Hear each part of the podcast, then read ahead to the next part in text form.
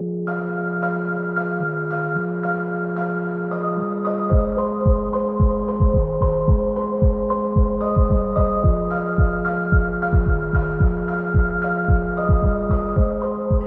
a todos, bienvenidos. ¿Cómo están? Yo soy la Cata y el día de hoy estoy como siempre con la José, la segunda mitad de Para bien o para mal. ¿Cómo estás, José? ¿Cómo estuvo tu semana? Uh, hola, hola gente que nos escucha. Personas, gracias por estar aquí. Eh, estuve piolita, motivándome, haciendo cosas, manteniéndome ocupada esta cuarentena. ¿Y tú? Yo, bueno, ahora por fin estoy siendo libre, estoy semi libre, ya terminé las clases después de tanta tortura. Ahora solamente me queda lo último, últimos exámenes y ya soy 100% libre, así que ya estoy mucho más relajada, mucho más tranquila. Me siento más feliz. Así que, uh, vamos que se puede, vamos que se puede, vamos a sobrevivir.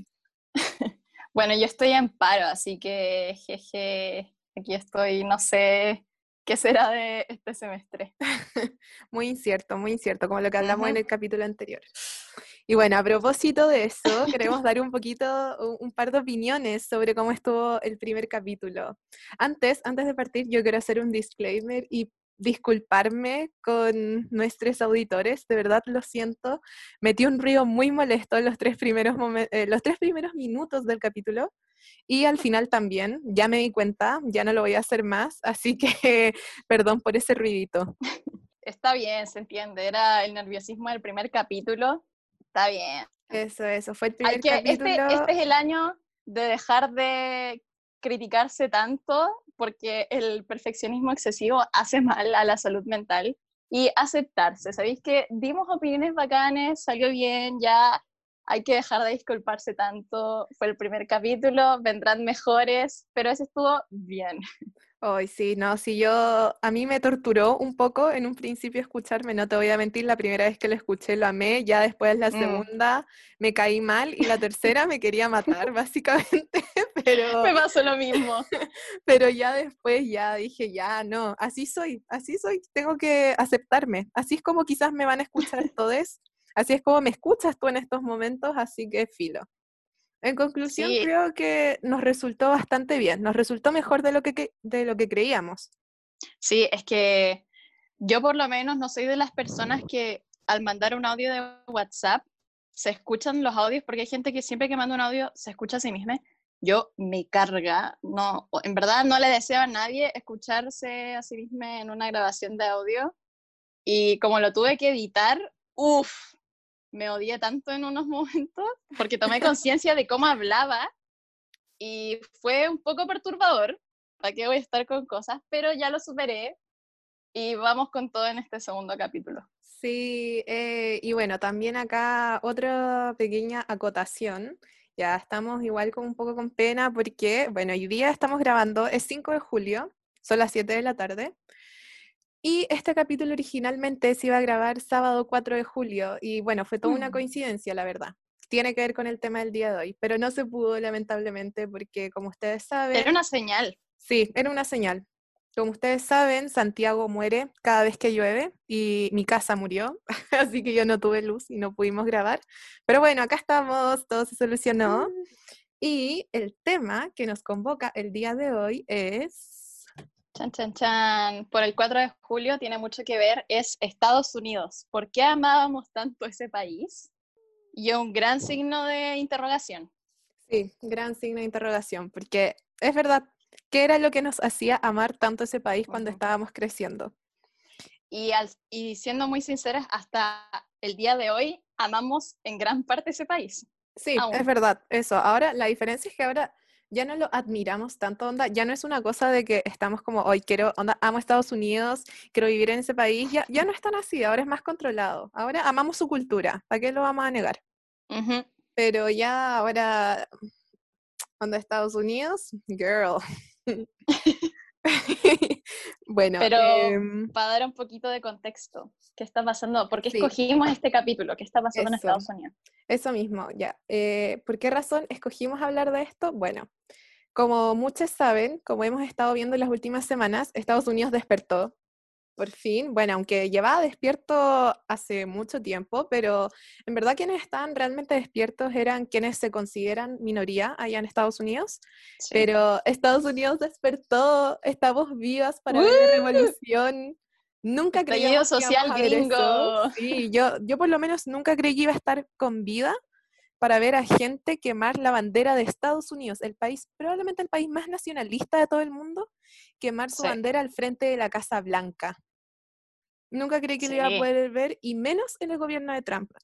Y la Casa Blanca con las luces apagadas. Eso, y con Trump escondido. eso no pasa hace caleta. Eso, sí, sí, de hecho, esta fue la primera vez, si no me equivoco, que pasa eh, hace no sé cuántos años que no fuera por la muerte de un presidente.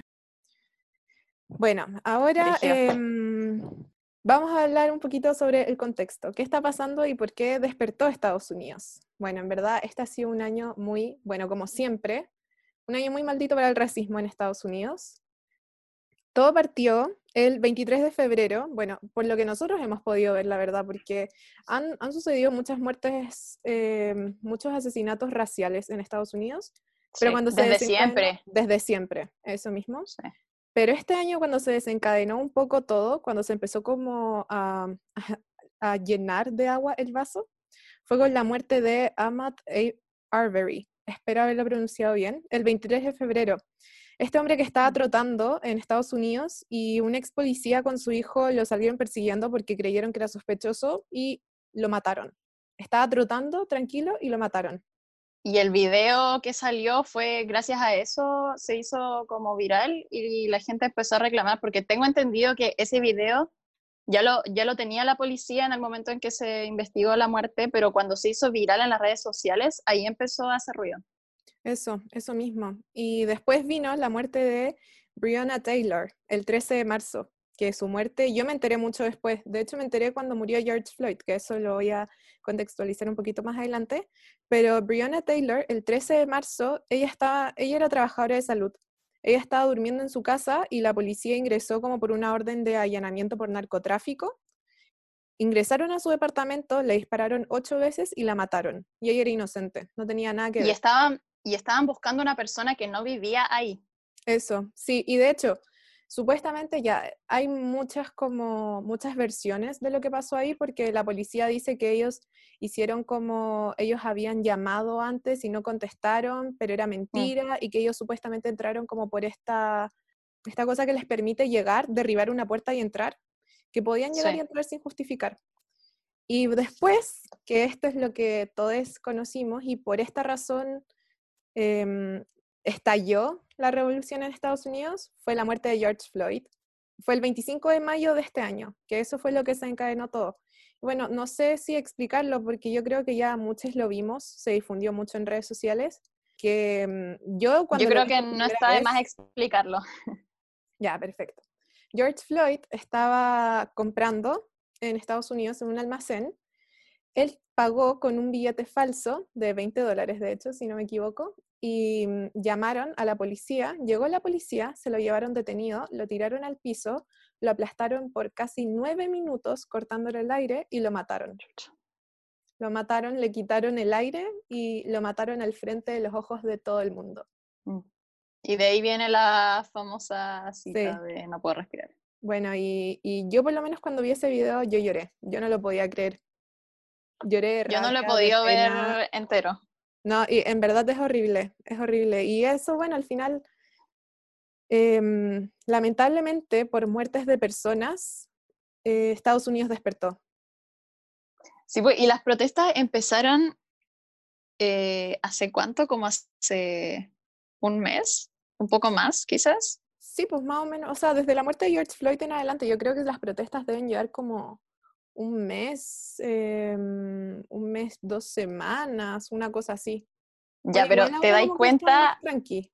Sí, pero te dais cuenta de el impacto que tuvo cuando la gente sale a protestar igual a pesar de que haya una pandemia y donde el estar muchas personas juntas te puede literalmente matar y aún así salieron a protestar y se les aplaude eso. Sí, eso, es impresionante y el alcance, el alcance global que ha tenido.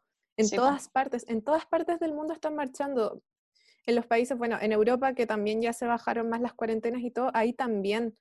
Y es impactante el alcance que ha tenido todo esto. Igual a mí, bueno, esto nosotros igual creo que lo hemos comentado, pero igual fue como un poco extraño porque en verdad nosotros vemos todas estas injusticias a diario, pero no tomamos conciencia y esperamos a que pasara algo realmente horrible y en otro país para que personas que no tomaron conciencia antes lo hicieran. Igual yo prefiero no meterme a criticar en eso, pero sí creo que tienen que ser un poco, hay que ser menos hipócritas en ese sentido y si eso pasa acá, también criticarlo. o sea, denunciarlo de igual forma como se denuncian las injusticias que pasan en cualquier otra parte del mundo. Sí, pues sí, ahí te das cuenta de la gran influencia que tiene Estados Unidos cuando después de, no sé la fecha exacta, pero un mes, digamos, de protestas brutales por algo que es y que ha pasado por años y años y años, solo que ahora yo creo que la situación de, de emergencia que estamos viviendo, como que las emociones están exaltadas y la gente finalmente reaccionó a decir, filo, ya nos estaban matando desde antes, el racismo es una pandemia en sí en este mundo, así que vamos a protestar igual, que yo lo aplaudo, pero igual uno se empieza a cuestionar como en, en Latinoamérica igual hay racismo, no es solo clasismo y hay mucha gente que ha salido a decir, no, en Latinoamérica hay clasismo. Y sí, en Latinoamérica hay clasismo, pero también hay racismo. Dejemos de huevear, por favor. No, dejemos de mirar para el lado y decir como, hay Estados Unidos, como los gringos, los rednecks, que sí, sí son, pero piénsenlo, nosotros igual elegimos a Piñera y hay gente muy racista y los haitianos están muriendo acá y hay racismo, aceptémoslo. Eso. Bueno, lo que pasó en, en ese edificio, o sea, en este, en este CITE, ¿en dónde fue? En, en Quilicura, creo. Llegaron todos los matinales a grabarlos y yo no los voy a creer. A mí, a mí me da vergüenza. Me da vergüenza que hicieran de, de esta falta de derechos básicos de otras personas un espectáculo mediático. Pero bueno, ya, avancemos a lo que, a lo que sigue. Bueno, y también, ¿por qué decidimos grabar? ¿Por qué nuestra idea eh, original era grabar esto un 4 de julio? Porque en Estados Unidos el 4 de julio se celebra el Día de la Independencia. ¿Pero independencia de quién? ¿Libertad de quién? Libertad de unos pocos, como los hombres blanco, heterosexual y conservador. Porque seamos sinceros, ese país no tiene nada de libertad. Es libertad solamente para unos pocos. Porque, por ejemplo, en el caso del racismo, Estados Unidos dejó de ser, o sea, abolió la esclavitud 89 años después de que se declarara un país independiente. Las mujeres empezaron a obtener sus derechos mucho tiempo después. Es una libertad para unos pocos. Y, y bueno, yo de hecho justo ayer estaba viendo un video donde hablaban de la gente que no siente, que no celebra mucho ese día, por ejemplo, la población afroamericana que mm, siente que ese no es su día de celebración de independencia, porque ¿qué, ¿qué, les hace sentir independientes cuando aún seguían siendo esclavizados en ese, en ese momento de la historia? Entonces ahí estaban hablando que hay una fecha muy importante que se dice que es Juneteenth. Juneteenth. Yo lo caché por Atlanta. Yo, yo lo había escuchado, lo partí escuchando cuando partió el movimiento de Black Lives Matter, como el 2014-2015, pero en verdad nunca le di mucha importancia. Para que te des cuenta, nunca nos enseñan esas cosas que realmente son importantes. Y ese día se celebra porque ese es el día en el que se abolió la esclavitud en la totalidad de Estados Unidos. 19 de junio de 1865. 1865. Wow. ¿Te das cuenta? Sí. Sí, sí. Eh, los gringos se llenan la boca con el concepto de libertad y este es el país de la libertad, es un país libre y, bueno, ¿para quién? Esa libertad es para quién. No se las compro. Y nunca se las voy a comprar, malditos desgraciados. No. Siguiendo con el tema, avanzando un poco, hablemos de algo que siempre nos ha llegado muy cerca de nuestros corazones. América es un continente. América no es Estados Unidos. Te juro, la próxima persona que escuche decir que América es Estados Unidos, te sí. No, mentira, no le pego, no soy violenta, pero, pero me da. Nada, algo, algo se le da. Pero es que el hecho de que, bueno, nosotros somos el patio trasero de Estados Unidos, porque ellos son América, y me molesta mucho que todo lo que tenga que ver con Estados Unidos es producto americano, desayuno americano, los americanos. Yo trato lo más eh, seguido decirles estadounidenses, pero hay veces en que el idioma no te lo permite. Como hay idiomas donde literalmente la traducción es americanos, no hay una traducción estadounidense y eso me molesta mucho porque es un continente. Hay más países en América y me molesta que ellos se definan a sí mismos como americanos. Yo también soy americana. Eso, eso mismo, como, ¿dónde quedamos todas las otras personas que somos de nacionalidades americanas también? América es un continente, Dios santo. ¿Cuándo van a dejar de decir que América es un país? América es un continente. Estados Unidos es un país más de este continente muy grande y tiene muchas culturas distintas.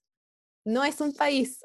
me, da, mucha rabia, de verdad. Y eso, lo mismo que tú decías, que aunque tú quisieras, por ejemplo, en otro país, aunque tú quisieras empezar a decir como, hey, no, América es un continente, no es un país, igual eso pasa, porque hay muchas palabras que no tienen traducción y no mm. lo puedes explicar de otra forma sin decir como, como sin atribuirle la palabra América a Estados Unidos. Qué rabia. más encima el Make America Great Again. Trump no nos incluya. Y más encima ahora se viene Kanye. Quiero poner esto acá porque, uff, gran noticia. No sé qué pensar al respecto, pero lo encuentro ya el epítome de estamos viviendo en un reality show gigante.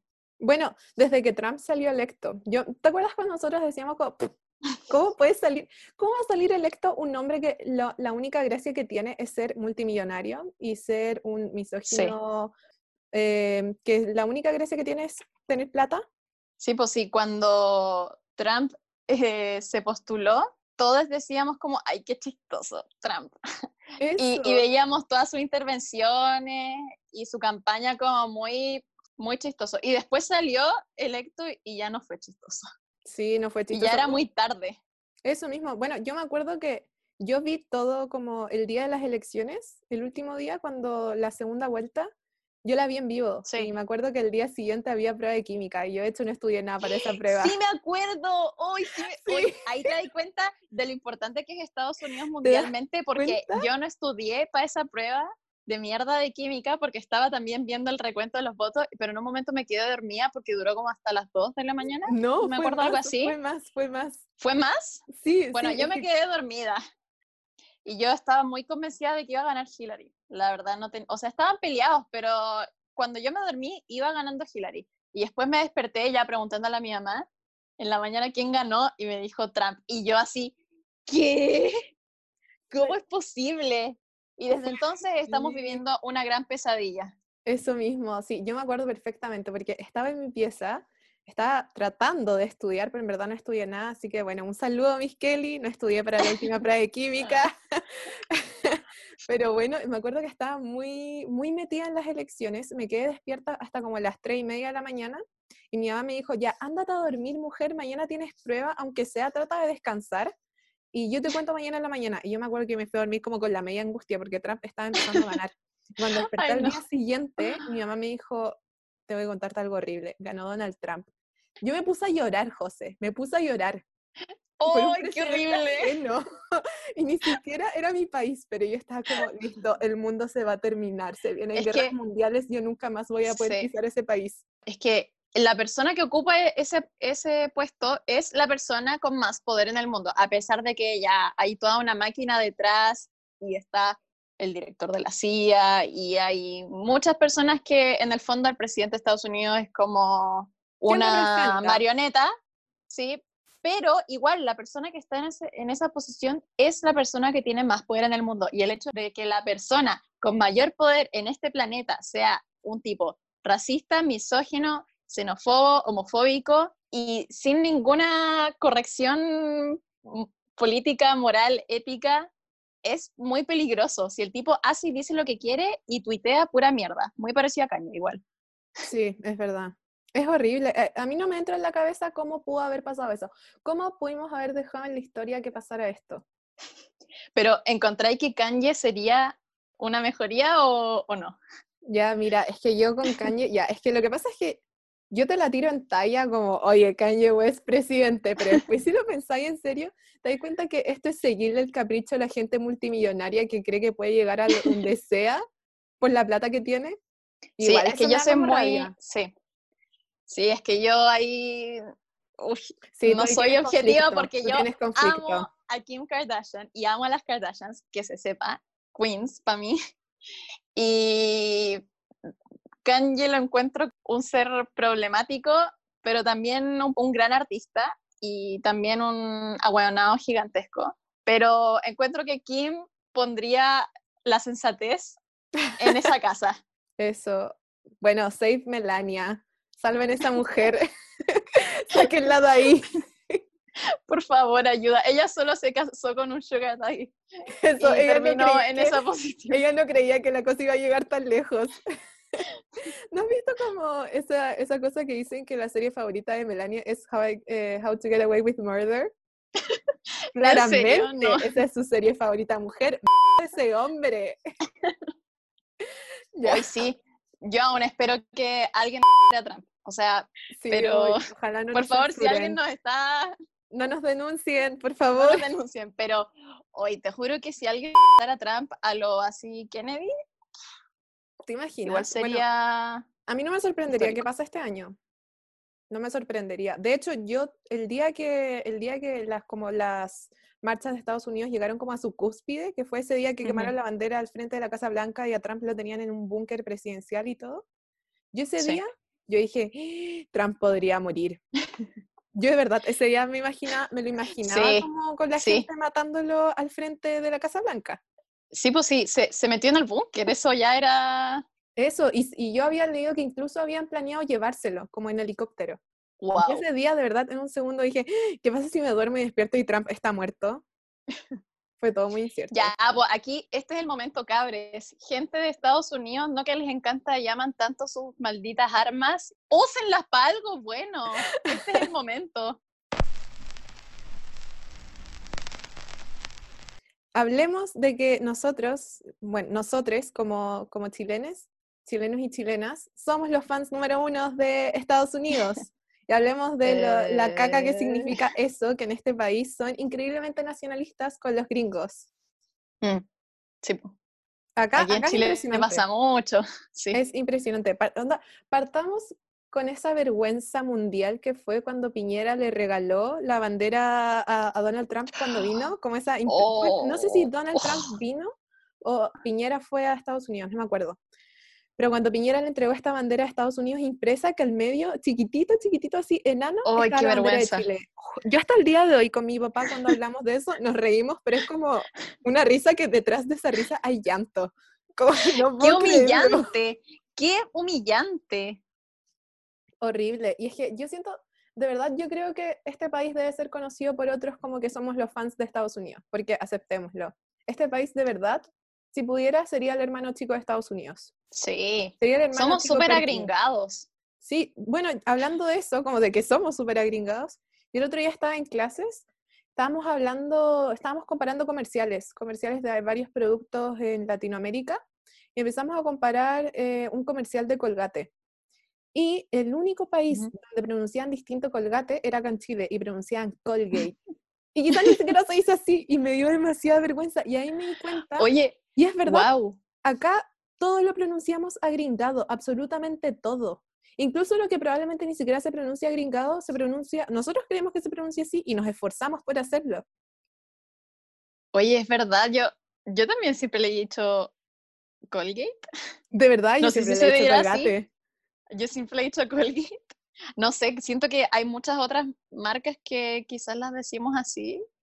Y nunca me había fijado eso. Voy a revisar comerciales de otros países. Hazlo, hazlo. Es impresionante. Acá de verdad pasa mucho. Y, y de verdad yo creo que somos, es muy, bueno, y eso igual es autocrítica, porque igual, mira, partamos con que en vez de decir hoy igualmente decimos same o en vez de decir no sé, I don't know. Relatable, relatable. Sí, no decimos me identifico mucho, decimos relatable. ¿Te das cuenta? Igual es autocrítica, igual es autocrítica. Sí, sí. Igual la gente que yo conozco también habla mucho así y también en WhatsApp, como el I don't know, I don't care. Sí. Whatever. Sí, what the fuck. Sí, el, what, the fuck, el LOL. Ya, eso, eso sí. Onda, ¿eso se dirá tanto en otros países latinoamericanos? No sé.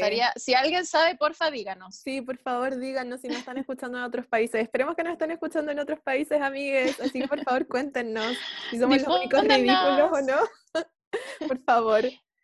Y, y aparte, el sistema del capitalismo también somos uno de los países más capitalistas del mundo y eso lo sacamos de nuestro gran hermano, Estados Unidos. Bueno, somos el único país neoliberalista prácticamente. Nosotros somos un experimento de economistas gringos. Sí, Partamos por eso. Este país, todo lo que sostiene, toda esta base súper irregular que está a punto de morir cada cierto tiempo, la construyeron los gringos. Nosotros somos un producto de sus experimentos.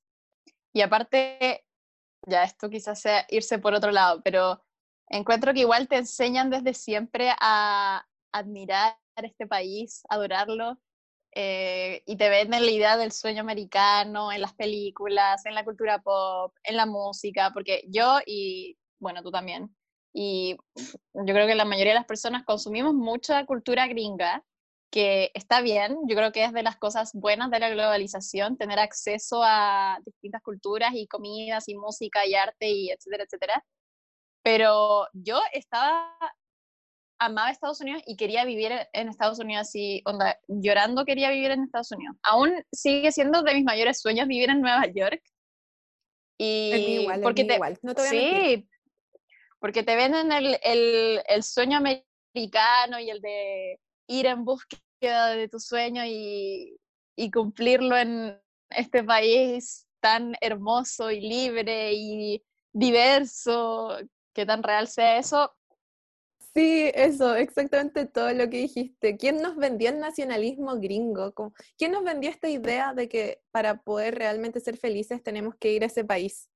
Bueno, esto yo lo mm. vi en, la U el año pasado, sí, porque esto creo que no lo mencioné en el capítulo anterior, pero yo estuve en ciencia política, me cambié.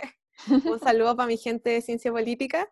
Eh, en un ramo me enseñaron una cosa que se llama eh, soft power o poder blando, que Estados Unidos introduce su imagen hegemónica a través de la cultura pop.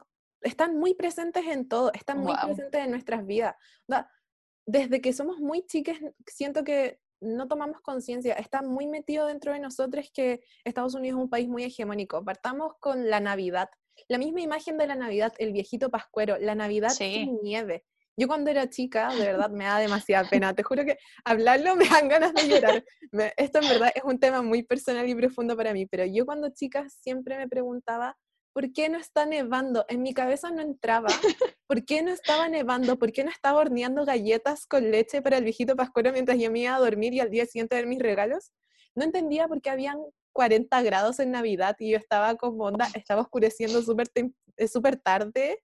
No, en mi cabeza de niña chica que veía todas estas películas de Navidad gringas con una cultura totalmente distinta, no entraba en mi cabeza eso. Mm. Y eso es algo que lo tenemos muy internalizado desde que somos muy sí. Sí, sí, la, si lo pensáis, la Navidad es, bueno, la Navidad tiene miles de cosas malas, pero eh, también tiene miles de cosas buenas, en mi opinión. Yo amo la Navidad. pero em, es como un gran copy-paste de Estados Unidos acá.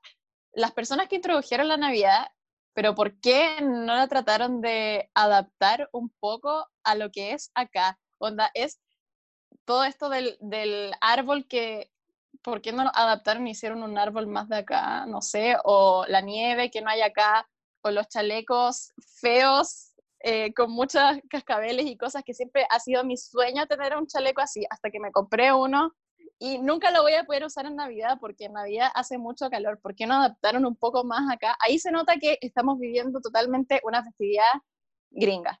Eso, es que, eso, quiero mencionar dos cosas que, que, dijiste. Una, la del árbol.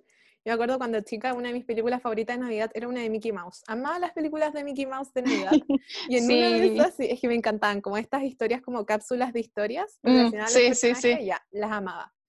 Y en una iban a cortar un árbol de Navidad. Y yo estaba, ¿por qué no estamos yendo a cortar pinos? ¿Por qué tenemos un árbol sintético? No, ¿Por qué este, este árbol es todo penca? ¿Por qué no podemos tener un árbol real?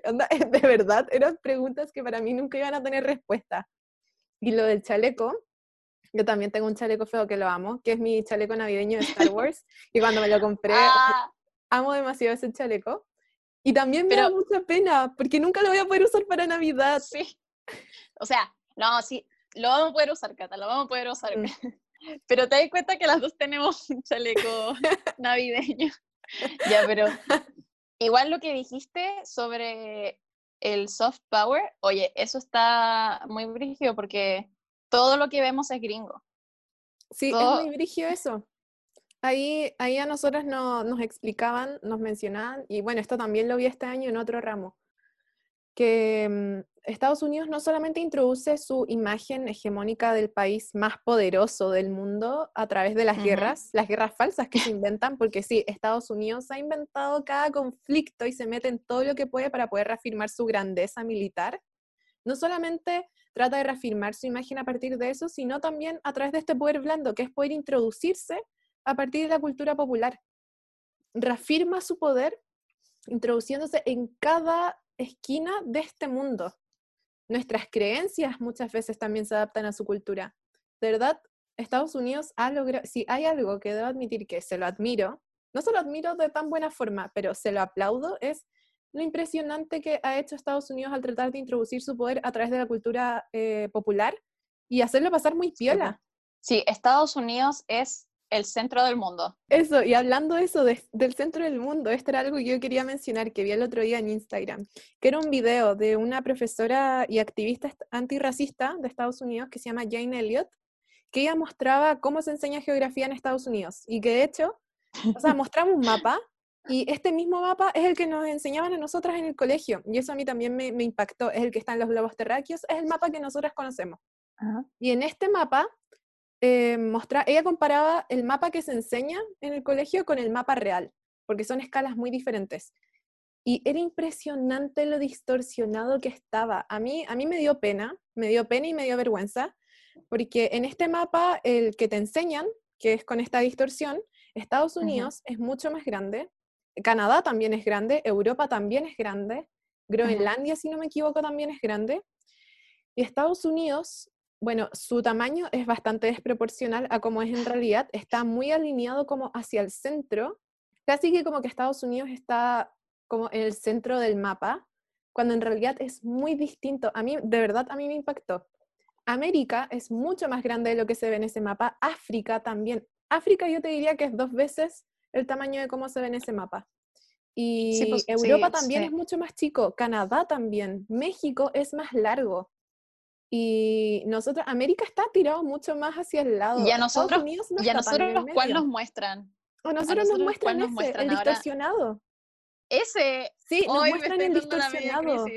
Te juro, sí, yo, esto, esto yo te lo quería mencionar acá, no te lo quise contar antes, porque yo cuando lo vi, de verdad quedé mal. Porque, y me dio pena, me dio mucha pena porque pensaba, no puedo creer que toda mi vida crecí con un mapa distinto, porque yo nunca había visto el mapa real. Vamos a compartir el video del que está hablando la Cata. Sí, vamos a compartirlo porque de verdad es, impresionante. Y ahí explicaba lo peligroso que es y cómo se enseña racismo a través de la geografía. Y se enseña en todas partes del mundo, porque ese mapa no mm. solamente lo enseñan en Estados Unidos. Por lo menos en el caso de nuestro colegio, así lo enseñaban en los libros que nosotros, eh, en los libros que nosotros aprendimos en el colegio. Y es un racismo que está tan internalizado y no solamente racismo, también nacionalismo estadounidense, está tan internalizado que te lo enseñan hasta en los mapas. Los mapas están mal construidos. Y yo nunca me había dado cuenta de eso y a mí me dio la media crisis existencial. No podía creer lo que hasta distorsionan la imagen de los países para demostrar la grandeza de ciertos territorios, territorios mayoritariamente blancos y imperialistas. Y bueno, ahí yo me di cuenta, esto no es por nada. Sudamérica y África son los dos territorios, yo creo, posiblemente los más discriminados, eh, por lo menos por los países anglosajones. Y, y, es muy peligroso, es muy peligroso que se esté enseñando esto en los colegios, porque muchas niñas están creciendo con esta percepción errónea. Y eso es algo que se tiene que cambiar urgentemente. Y yo no entiendo cómo esas conversaciones no se han vuelto tan masivas o cómo no se ha tomado tanta conciencia de eso a nivel mundial como, yo recién me llegué a enterar a eso a mis casi 20 años en un video en Instagram. ¿Por qué no lo supe antes? Sí, yo me estoy enterando ahora. eso, y quizás mucha, gente, Se, está enterando, mientras lo escucha. Eso mismo. Eso es muy increíble. Bueno, y siguiendo con esto, ahora vamos con todo a tirarle caca a Estados Unidos, porque ¿por qué admiramos tanto un país que tiene tantas Mm. cosas tan malas? Tiene racismo, tiene armas, intervenciones en todo el mundo, guerras inventadas. Sí, pues si lo pensáis, Estados Unidos está fundado sobre racismo, xenofobia, sexismo, como muchos países, en verdad. Pero si veis la constitución de Estados Unidos, porque me di la paja de buscarla, bueno, Estados Unidos tiene una cosa muy rara que son las enmiendas, que quién sabe, ellos, se, ellos sabrán. Pero ya, bueno, la primera enmienda, voy a dar un- unas pocas, pero la primera enmienda es libertad de culto, expresión, eh, pensamiento, petición y reunión. Ya, filo, normal. Pero ya la segunda enmienda es derecho a poseer armas. La segunda. Las enmiendas son 27. Y la segunda es derecho a poseer armas. ¿Qué onda? Bueno, a mí, yo admitir que eso es algo que a mí siempre me ha dado mucho miedo, desde, desde muy chica, en verdad. A mí no me entra en la cabeza cómo pueden haber tantos tiroteos. Me acuerdo que hace un año, si no me equivoco, sí, hace un año pasó que mm, hubieron dos grandes tiroteos. Uno de esos fue uno que hizo un hombre en un supermercado donde mató mayoritariamente a población latina. Y fueron dos tiroteos muy grandes en manos de gente con armas, gente blanca. Hay que recalcar eso, porque esa gente no se le castiga como se le castiga a gente negra, o a gente latina, o a gente mm, de Medio Oriente. Sí. No se les castiga de la misma forma. Y eso también es un gran problema porque em, Estados Unidos tiene un tema con las leyes antiterroristas que solo aplican básicamente si hacís cualquier wea, pero tenéis un turbante o una barba o te pareces a alguien de Medio Oriente, ya calificáis para eso, pero la gente supremacista blanca que comete estos tiroteos es mucho más difícil que se le cargue por algo de eso, de, de terrorismo, que lo es, o sea, es un, es un crimen de, es un, es un crimen de odio. Eso, bueno, Y de- eso, hablemos de eso, de la guerra contra el terrorismo que Uf. inventó Estados Unidos el año, el 2001, después del ataque de las Torres Gemelas. Que bueno, esto también Sí. lo hablaremos más adelante porque hay muchas teorías que, que tenemos que conversar sobre el ataque de las Torres Gemelas. Pero bueno, eso Ujú. queda para más adelante. Estados Unidos inventó una guerra contra un concepto, un concepto no bien definido, partamos por eso, donde lo único que han hecho es generar odio. Inventaron toda esta guerra, prácticamente crearon un nuevo tipo de odio, catalogaron a la gente de Medio Oriente de tal forma que siempre se les va a tildar de terroristas. Es terrible que cómo han creado tantas guerras. Bueno, también hay que mencionar, Estados Unidos apoya a Israel en Uy, sí, a Palestina.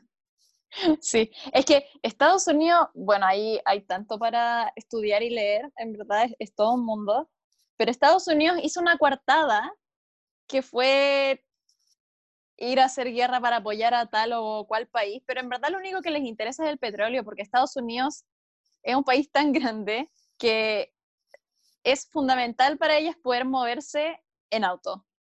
Eso es como un, un gran tema para ellas.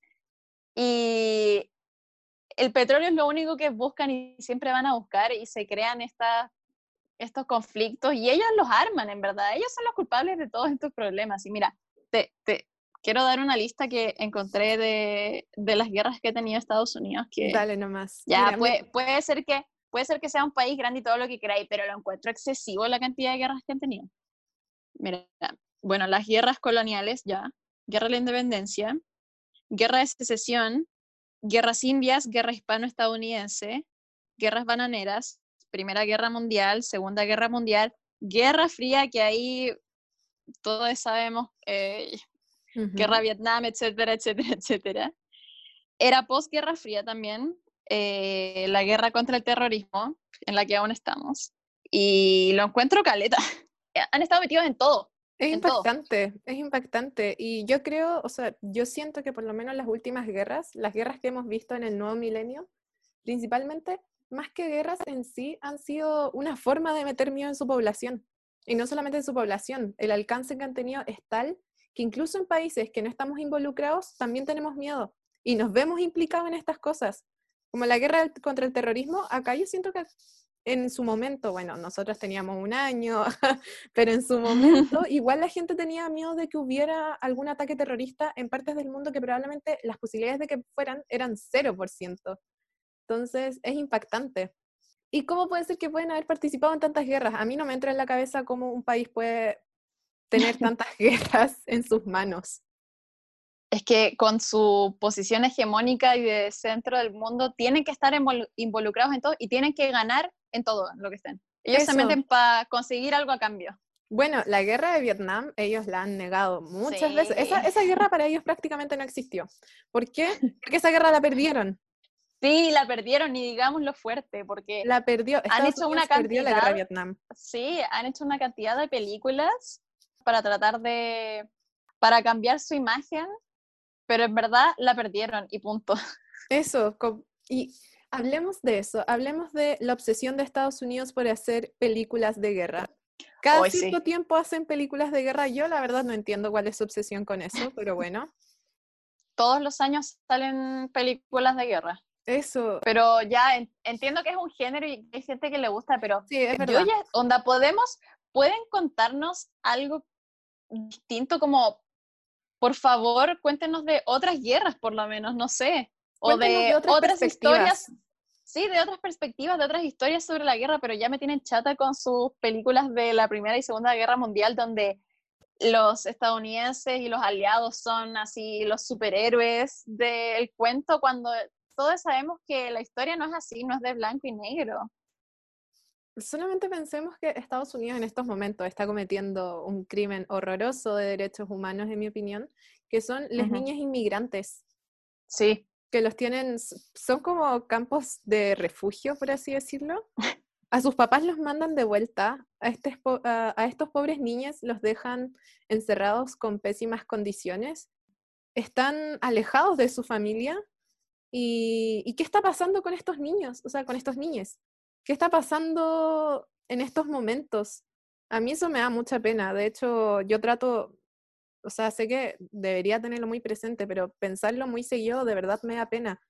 Y, no se habla lo suficiente, creo, de eso, porque eso es arruinar la imagen de Estados Unidos. No se les está, no se les increpa lo suficiente, por lo menos desde organismos internacionales, por esto, como se les debería increpar bueno, si Estados Unidos tiene manos en todas partes y obviamente ya sabemos que la ONU no tiene y las organizaciones de ese tipo no tienen tanto poder como creemos, ¿no? En verdad no, no yo encuentro que nos sirven de mucho, francamente. son, más una portada.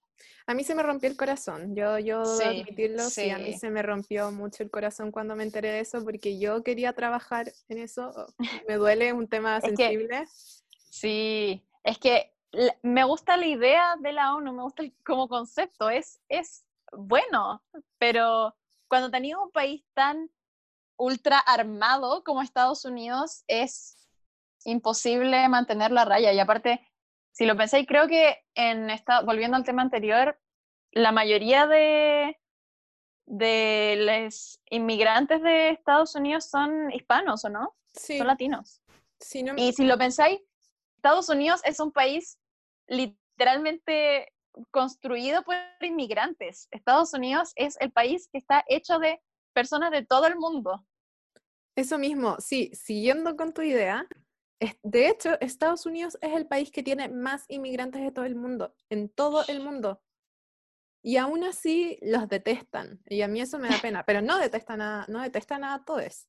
Detestan solamente a, cierta, a cierto tipo de inmigrantes inmigrantes latinos, inmigrantes de Medio Oriente, inmigrantes asiáticos dependiendo. Bueno, ahora mismo, con todo lo que está pasando con el coronavirus, todas las cosas sí. xenófobas, racistas contra la gente asiática en Estados Unidos han sido impresionantes. Y bueno, incluso, bueno, son racistas con su misma población. ¿Cómo esperamos que van a tratar a gente que no es de su país?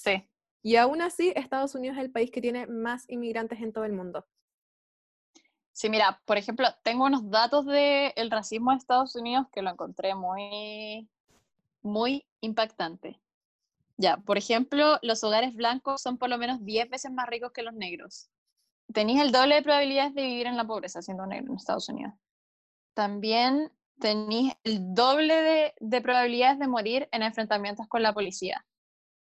el 24% de los muertos a manos de la policía son negros, pero solo el 13% de la población del país son afroamericanos.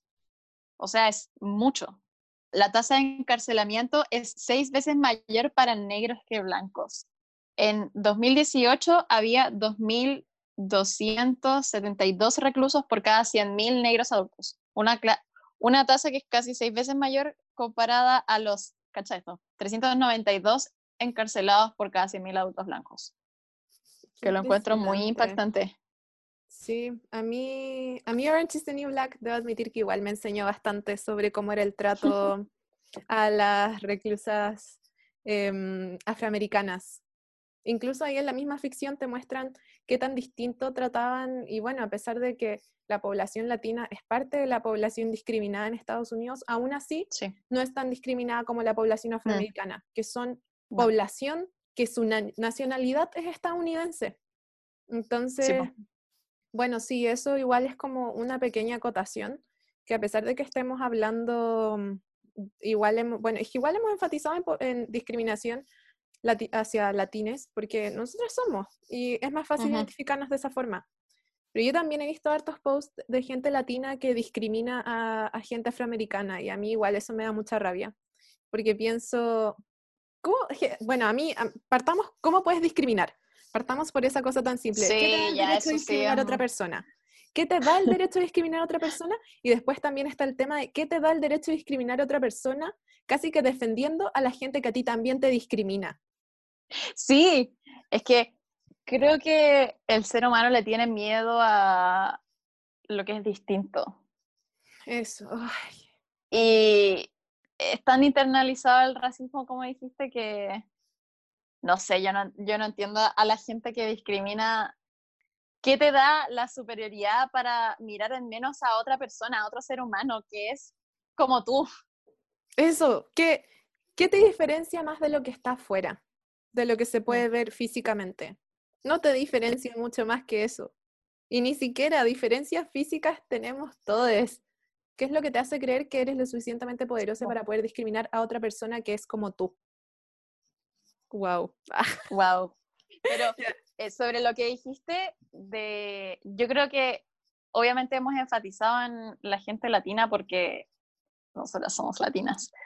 Pero yo creo que es importante que, por lo menos, esto pasó mucho en Estados Unidos, que el movimiento de Black Lives Matter, había mucha gente que decía, All Lives Matter, todas las vidas importan.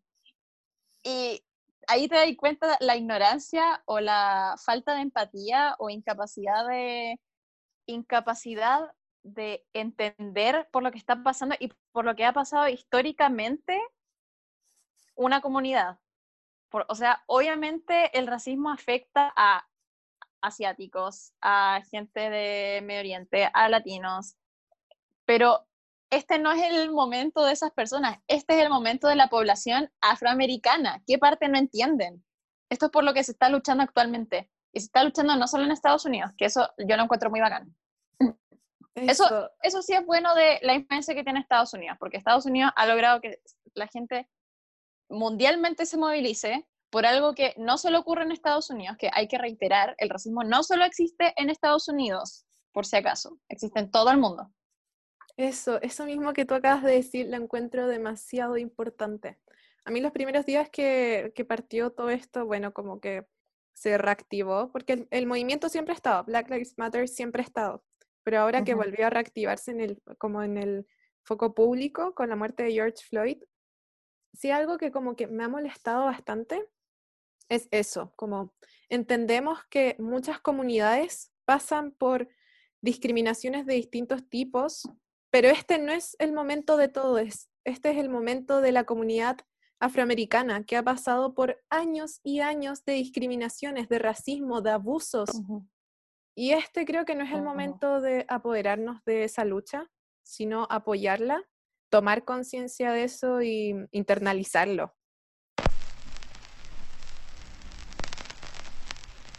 Siguiendo con la caca que le hemos estado tirando a Estados Unidos, em, algo que nos hubiera gustado, nos gustaría profundizar más, pero bueno, lo dejaremos para más adelante porque también es un gran tema. es la política estadounidense y la inclusión de mujeres y disidencias en ella. Yo no me voy a meter a dar porcentajes de participación de disidencias porque la verdad no estoy informada en eso, pero sí estoy más informada en la participación de mujeres, que yo el año pasado tuve que hacer un trabajo sobre eso, específicamente lo hice sobre la imagen de la mujer en la política estadounidense, de mm, cómo está tan catalog o sea, es cómo está tan estructurada la imagen política femenina y la imagen política masculina, en especial en Estados Unidos. Yo diría que Estados Unidos es uno de los países que tiene más definido eso, considerando que Estados Unidos es el, es el país que, probablemente es el país que tiene mm, una imagen militar, la imagen militar más grande en todo el mundo. Sí. Se asocian todos, y al ser un país tan poderoso militarmente, obviamente todas esas como atribuciones militares se le asocian a la imagen, a la imagen masculina. Por eso, eso es una de las grandes como dificultades para una mujer a poder ascender a la presidencia de Estados Unidos, porque lamentablemente en la política de Estados Unidos no se cree que la mujer sea lo suficientemente poderosa y capaz de manejar temas tan importantes como lo es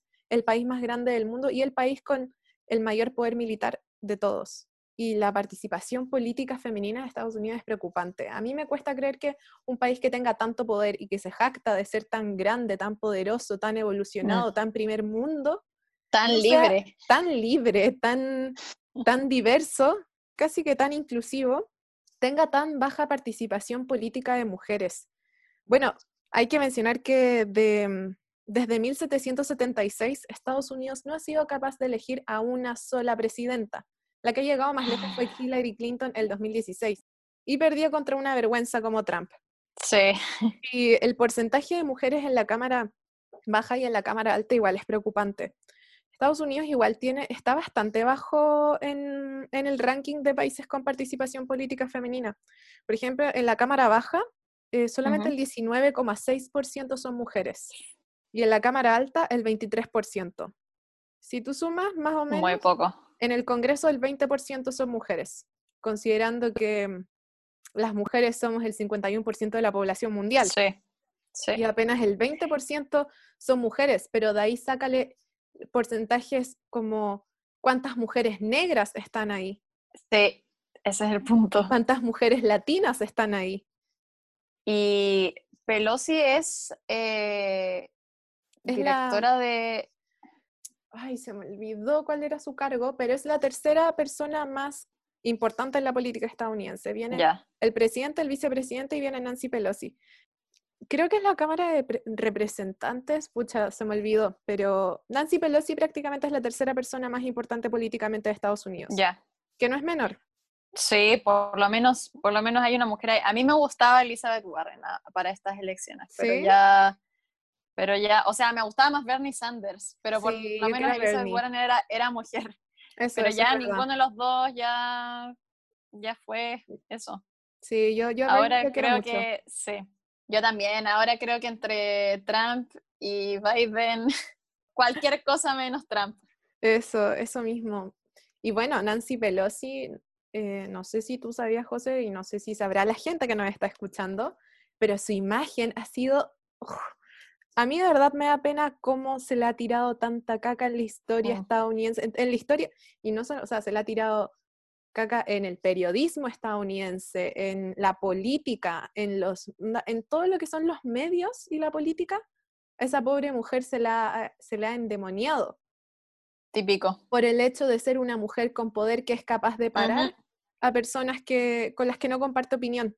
Eh, por lo menos su imagen ha sido muy onda, casi que la ven como si fuera la persona más mala del planeta. La han molestado mucho. De hecho, hay un documental muy bueno que, si no me equivoco, es Señorita Representación. En ese, mm, en ese documental que yo lo vi en Netflix, no sé si sigue ahí, hablaban sobre cómo la imagen política de las mujeres en Estados Unidos era, era tan eh, mediatizada. Sarah Palin mm. también es otra mujer importante en la política que a ella se republicana. demasiado, republicana también. Ella estuvo un tiempo en carrera para ser vicepresidenta y, eso es, es, impactante cómo se ha mediatizado tanto con, las con la imagen de las mujeres en la política estadounidense. Yo por lo menos con de Nancy Pelosi me quedo con la imagen de rompiendo para el impeachment, creo que fue de Trump, cuando estaba rompiendo, sin decir nada, ella rompiendo los papeles. Y ahí yo, yo con eso me quedo para siempre. Muy poderosa. Mira, Nancy Pelosi podrá, podrá hacer, pensar como quiera, porque igual se le critica mucho. Yo la verdad no sé mucho, sé como muy, muy superficialmente. Dentro de la bancada demócrata igual se le critica. Sí, es que a estas alturas para mí si es republicana ya filo, pero por lo menos es mujer en, un puesto de poder en Estados Unidos. Es lo uno o lo otro. Ojalá si fuera, para mí, ojalá si fuera Alexandra Ocasio Cortés la siguiente presidenta de Estados Unidos. Yo la amo. La amo, Alexandra Ocasio Cortés. Sí. E, ella es de las reinas actuales. Yo la amo, la amo demasiado. Yo también. Y, y es impactante también cómo se ha buscado jugar con su imagen pública y, y con ella se ha, tratado de arruinar su imagen de varias formas, por lo que tengo entendido. Por ejemplo, hace, creo que fue el año pasado, que, o el mismo 2018 que salió electa, que se difundió una imagen donde estaba, no sé si bailando, tomando algo en una fiesta universitaria, muy lo que le hicieron a, la Isquia ahora, muy de esa onda. Mm, y ella, en vez de tomárselo para mal, se lo tomó como para la risa, se burló de eso y lo dejó pasar y constantemente se ha tratado de jugar con su imagen. Y a mí me da mucha rabia que tengan que estar preocupados de la imagen que tienen que proyectar cuando en verdad deberían estar preocupados del trabajo que están cumpliendo.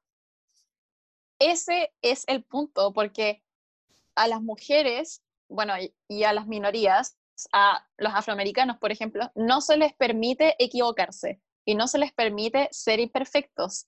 Tienen que ser excelentes en cada cosa que hacen. Cuando tienen que ser simplemente buenos en su trabajo, por ejemplo, Alexandra Ocasio Cortés, que es política, ya hay muchos otros políticos, hombres mediocres, que incluso son malos en su trabajo, aparte de toda la otra mierda que hacen en su vida personal, y no se les critica. Y a ella se le critica por algo extra laboral, eso ya lo encuentro horrible. Por ejemplo, es horrible. ¿tú, creí, ¿Tú creís que vaya a vivir eh, en el momento en el que Estados Unidos elija a una mujer presidenta, ¿creéis que vaya a estar viva en ese momento? ¿Creéis que será pronto? Mira, yo, yo si te soy sincera, yo tenía esperanzas cuando, cuando estaba Hillary en la campaña presidencial. Después de que perdió, yo eh, pensé, creo que va a pasar mucho tiempo para que una mujer vuelva a llegar tan lejos como lo hizo ahora Hillary. Porque Hillary, ya seamos sinceros, ella se vuelve a tirar para presidenta y ya no. Yo siento que ya pasó su momento. Mm, no, bueno, y además ahora se la ha vinculado mucho con el tema de Pizzagate. Su esposo, Bill Clinton, ya como que siento que ya está todo muy turbio como para que vuelva a llegar tan lejos. Elizabeth Warren ya, ya no la hizo. Yo siento que la que tiene probablemente la posibilidad de llegar lejos es Alexandria Ocasio, eh, Alexandria Ocasio Cortés. O Michelle Obama, pero no creo que Michelle Obama se vaya a postular. yo si te soy sincera tampoco creo que se vaya a postular. Pero yo creo que si estoy viva para ver que una mujer llega a la presidencia de Estados Unidos, voy a estar mucho mayor. Yo no lo veo pasando dentro de los próximos 20 años. Espero equivocarme, de verdad que espero estar equivocándome con lo que estoy diciendo pero lamentablemente yo siento que ese país no, va a elegir a una presidenta mujer.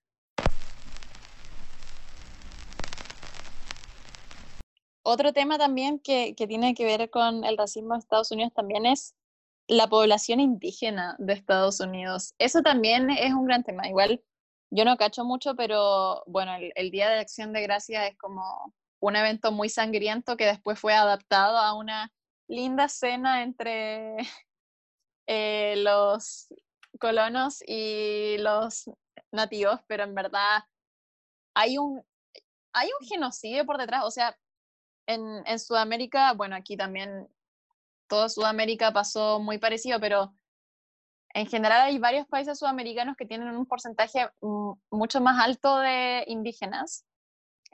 En Estados Unidos, el, creo que 2% de la población es indígena, que es muy, muy poco.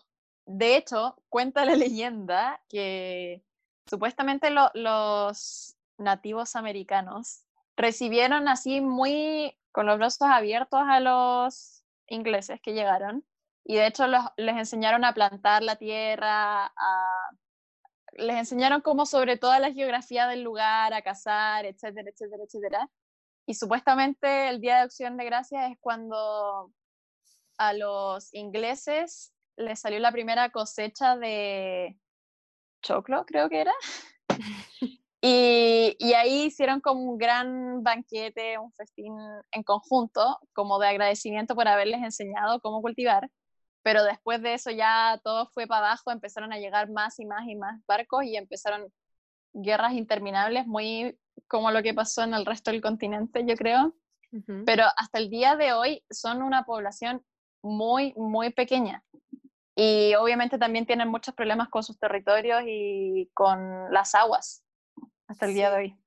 Es impactante. Yo yo de chica no era consciente de la población nativa americana. Yo empecé a tomar conciencia de eso mucho más adelante porque, y lo poco que sabía, que esto yo lo he hablado mucho con mi mamá, que a propósito, mi mamá yo creo que es la persona que conozco que más odia a Estados Unidos. Es impactante el nivel de odio que le tiene.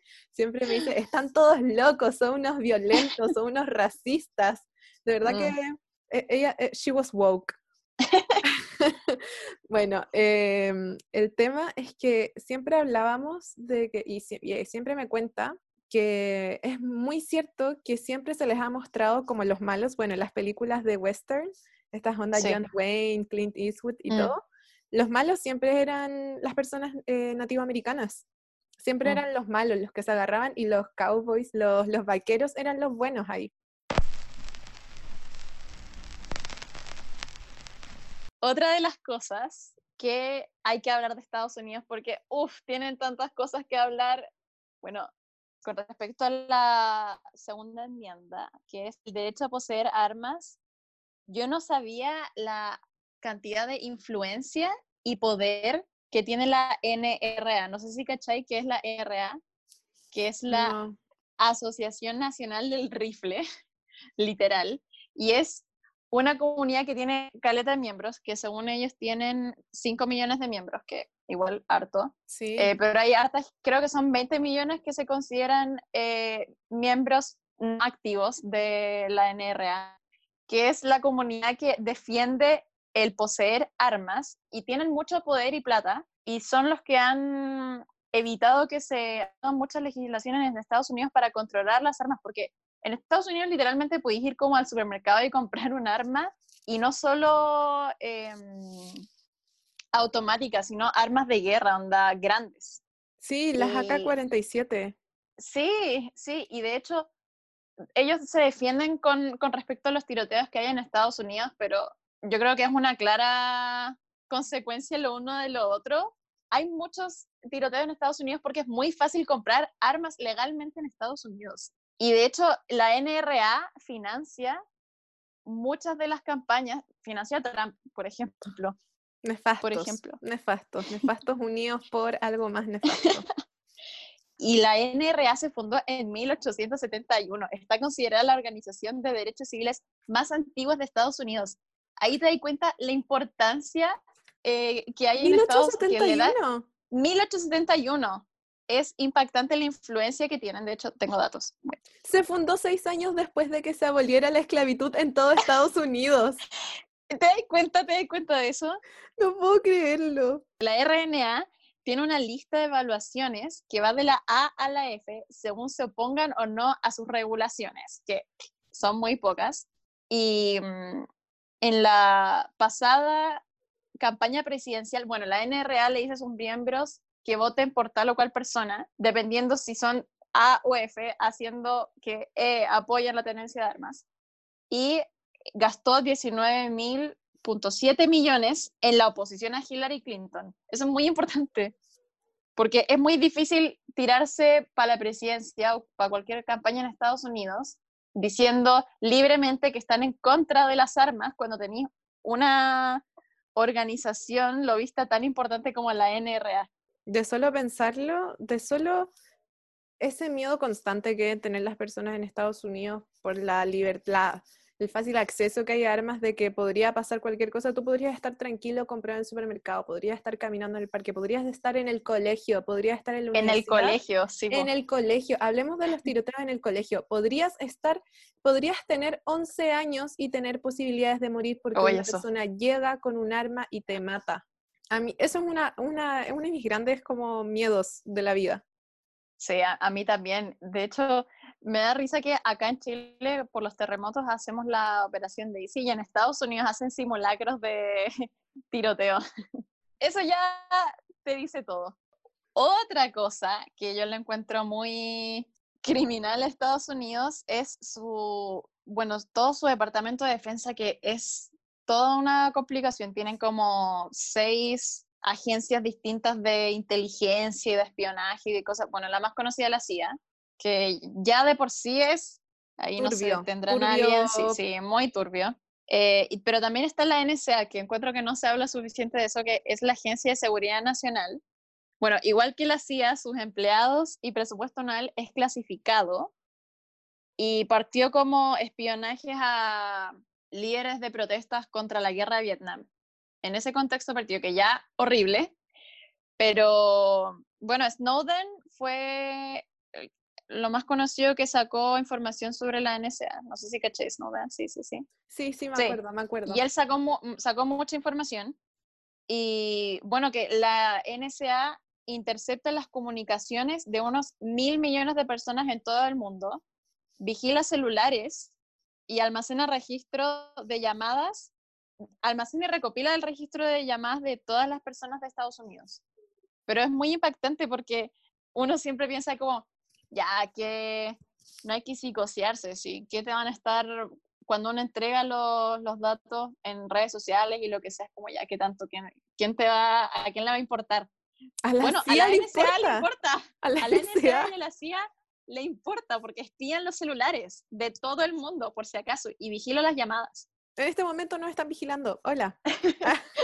Hola.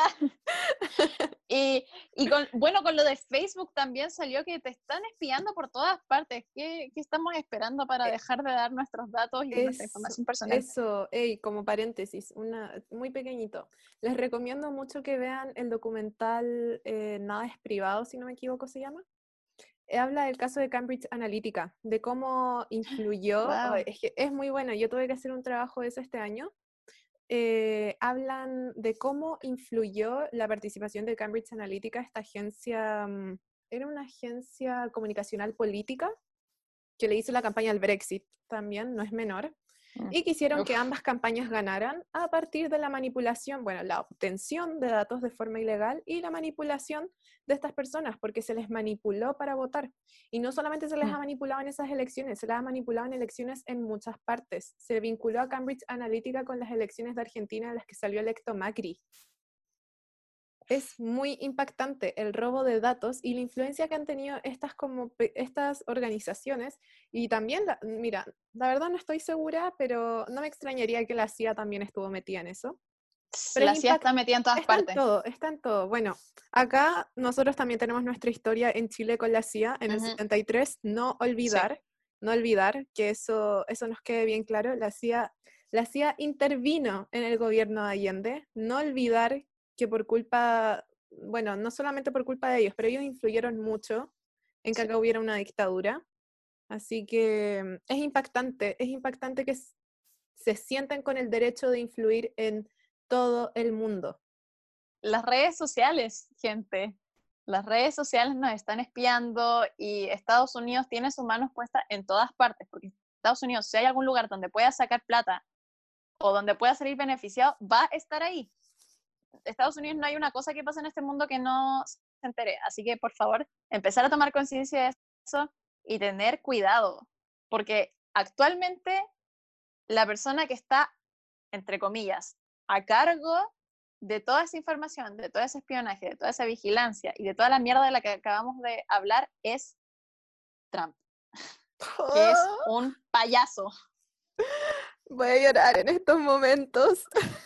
Qué horrible. Así que, y ahora, y ahora es como, de nuevo los gringos se enfrentan a el mal menor, porque yo estaba con Hillary, pero igual Hillary tenía sus temas bien turbios, pero era Sí. entre Hillary o Trump, no hay por dónde perderse Hillary, pero ahora estamos entre Trump o Biden, que ya, de nuevo creo que prefiero al demócrata versus Trump, porque Trump ha hecho aceptable el hecho de ser racista y ser supremacista blanco, porque tener a alguien en la palestra que tenga y promueva esas, esos valores, genera que estas personas ya no se oculten, porque siempre han existido y probablemente o lamentablemente siempre van a existir, pero ahora esas personas están siendo la luz por Trump, así que por favor, quien sea que esté escuchando, tomen una buena decisión porque ese es el problema, que al mundo le afecta la decisión de los gringos. El mundo se ve afectado por, por quién vota un weón redneck de el centro de Estados Unidos, de, no sé, un weón X en Texas. Su, sí, su voto racista influye en mi vida y en la vida de todo el mundo, lamentablemente, porque así funciona actualmente. Estados Unidos tiene mucho poder, así que aceptémoslo y no sé, ya voten por Kim Kardashian, ¿sabéis qué más? Y con esto yo creo que concluyo lo que tú estás hablando, que me da mucha pena. ¿Por qué nos hemos permitido llegar hasta este punto? Porque esto es algo que está pasando en todo el mundo, en todo el mundo, que tenemos que votar por el mal menor. Esto no debería estar mm. pasando, no deberíamos votar por el mal menor, no deberíamos estar votando por, pucha, decir, mira, ¿sabes qué? Dentro de todo, lo prefiero a este, lo prefiero a este porque no es tan terrible, es menos malo que el otro. No, no, no tenemos que permitir que eso siga pasando.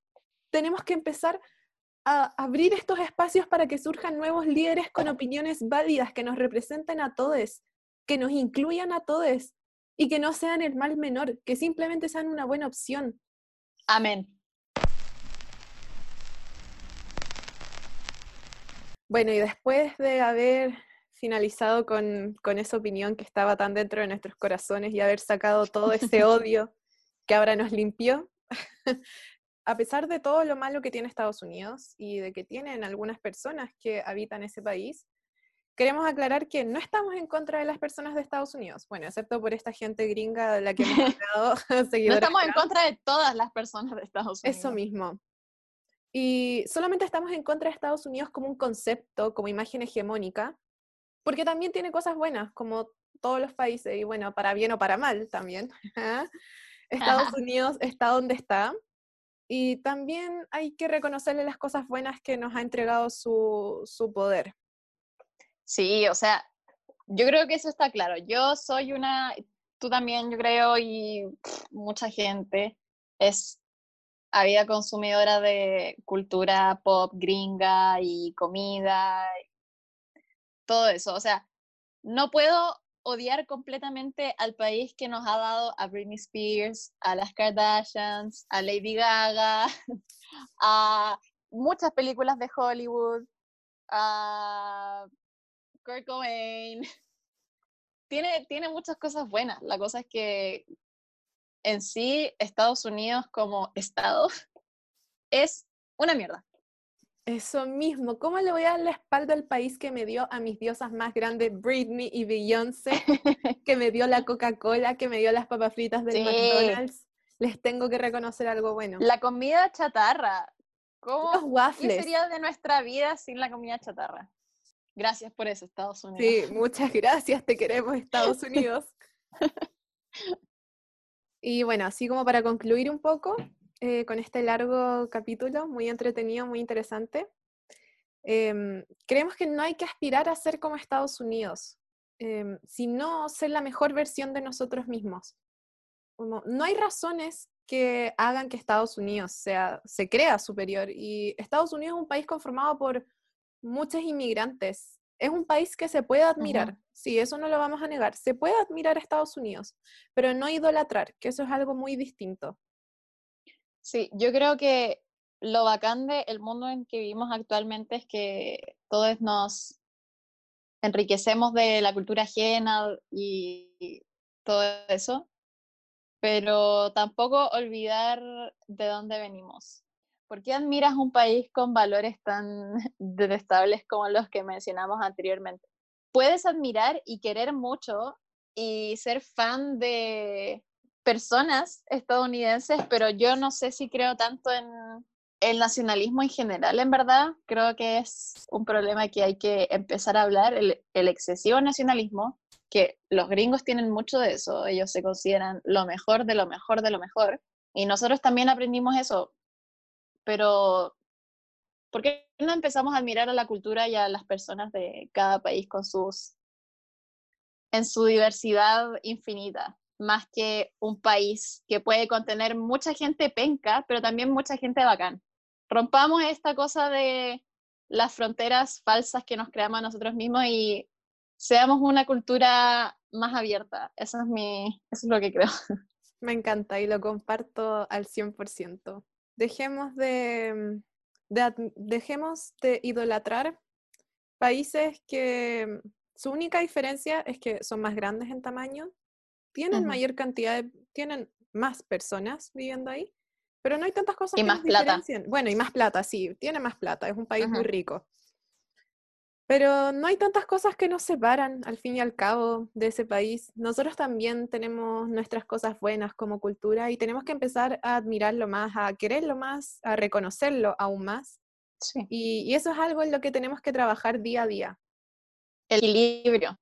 Exacto, sí. Y me quedo con lo que dijiste, el nacionalismo. El nacionalismo es peligroso. Es peligroso y no hay que dejarse influir por eso. Todo en exceso hace mal. Todo en exceso es malo.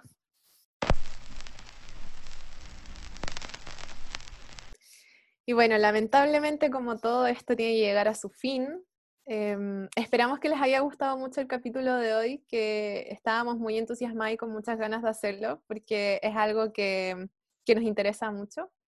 Así que difúndanos por redes sociales si les gustó el capítulo y síganos también en Para Bien o Para Mal Podcast. Nos pueden encontrar así en Instagram. Eh, nos pueden encontrar también en plataformas como Anchor, Spotify, Apple Music, em, Apple Podcast, perdón, Google Podcast y más. Eh, compártanos con sus amigas, conocidos, enemigues, con, con todos quienes crean que sea necesario compartirnos. Sí, y bueno, gracias por llegar al final. Ojalá les haya servido para reflexionar y ojalá investigar más sobre lo que hablamos, comentarnos si tienen más datos o lo que sea, estamos aquí, nos interesa mucho el tema. Eso sí, y, esperaremos sus opiniones. Y como reflexión final, eh, nos vamos con la pregunta que ojalá nos puedan responder.